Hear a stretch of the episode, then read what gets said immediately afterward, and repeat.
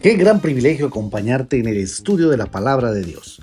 Bienvenido al podcast de la hora silenciosa de Palabra de Vida Guatemala.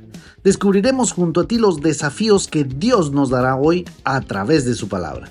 Deseamos que hayas tomado un tiempo para leer con anticipación el pasaje del día de hoy.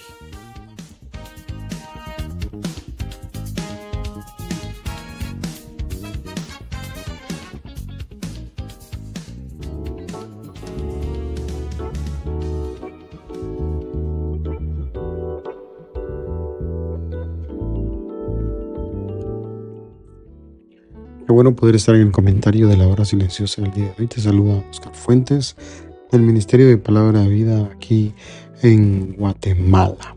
Un escritor dijo, un hombre con Dios siempre es mayoría.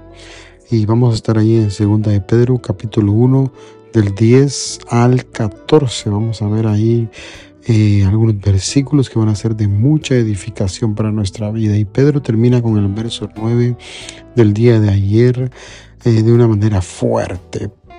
Pero el que no tiene estas cosas, dice Pedro, tiene la vista muy corta, ciego, habiendo olvidado la purificación de sus antiguos pecados. Y entonces empieza el verso 10 el día de hoy, por lo cual hermanos, tanto más procurad hacer firme vuestra vocación y elección, porque haciendo estas cosas no caeréis jamás. Y es que cuando leo el versículo 9, cuando dice que tiene miopía en realidad, o sea, le cuesta ver con su vista y es ciego, nos habla de lo que verdaderamente un cristiano debería practicar con respecto a hacerlo con diligencia.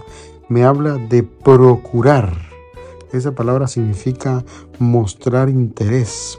Por eso es que dice esto, porque nosotros los creyentes es muy fácil que nosotros no mostremos interés, porque cuando se trata de hacer un cambio en nosotros no queremos ser confrontados con la palabra, no queremos verdaderamente mostrar un interés genuino, haciendo firme nuestra vocación, dice. Esta palabra es interesante porque significa la condición en la que uno entra tras la aceptación de un llamado, especialmente cuando se trata de un llamado que Dios ha hecho a nuestra vida.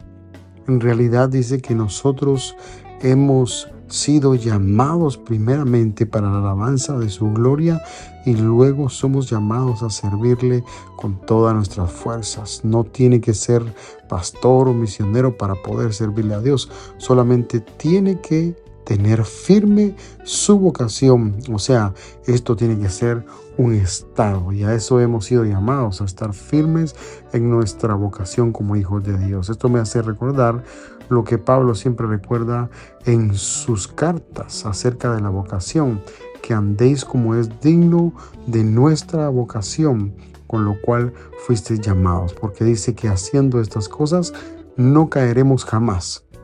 Si actuamos de una manera piadosa, no vamos a caer jamás. Por eso los anteriores versículos hablan acerca de esto, de cómo nosotros debíamos de comportarnos. La virtud habla de la paciencia y todas las cosas que son piadosas para obtener verdaderamente una vida completamente entregada a Dios. Quizás le tenemos que decir, Señor, ayúdanos a comportarnos de tal forma que podamos evitar la frustración de la vida cristiana que es caer en el pecado. Luego eh, sigue el siguiente verso, el verso 11, porque de esta manera os será otorgada amplia y generosa entrada en el reino eterno de nuestro Señor Jesucristo y Salvador Jesucristo. De nuevo, hemos de repetir aquí que todo creyente genuino tendrá entrada en el reino eterno de los cielos, pero solo quienes hayan consolidado su llamamiento y elección con una vida santa tendrán amplia entrada en dicho reino. Esto dijo un escritor. Habla de la confianza que cada uno de nosotros pone en nuestro Salvador. Aquel que pone su mirada en el Señor Jesucristo, éste tendrá una amplia y generosa entrada en el reino de Dios. Las obras no salvan, estamos seguros, pero sí que ejercitan nuestra fe.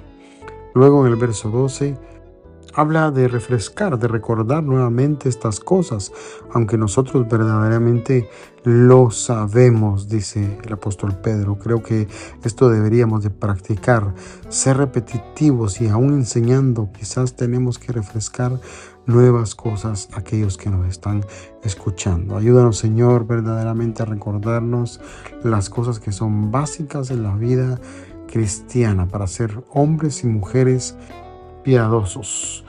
Nosotros los siervos de Dios estamos para poder ayudar a otros sin interés. El hecho de que Pedro les dice, entre tanto que estoy aquí, los vamos a molestar y vamos a seguir haciendo la obra en nuestra gente. Por eso es tan importante seguir el principio de la diligencia, no estar ociosos, o sea, tener pies presurosos para hacer todas las cosas y bien hecho. Pedro decía, es hoy que tengo que amonestar a aquellos que se están quedando dormidos. Hay que despertarlos para la vida cristiana genuina. Por eso vívelo. Pídele al Señor que te enseñe en qué debes ser diligente y cómo puedes llegar a convertirte en una persona que ama a Dios de una manera piadosa.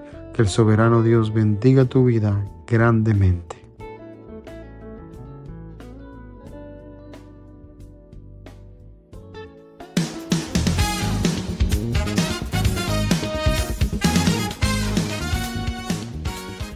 Es emocionante saber los tesoros que Dios tiene en su palabra para nosotros.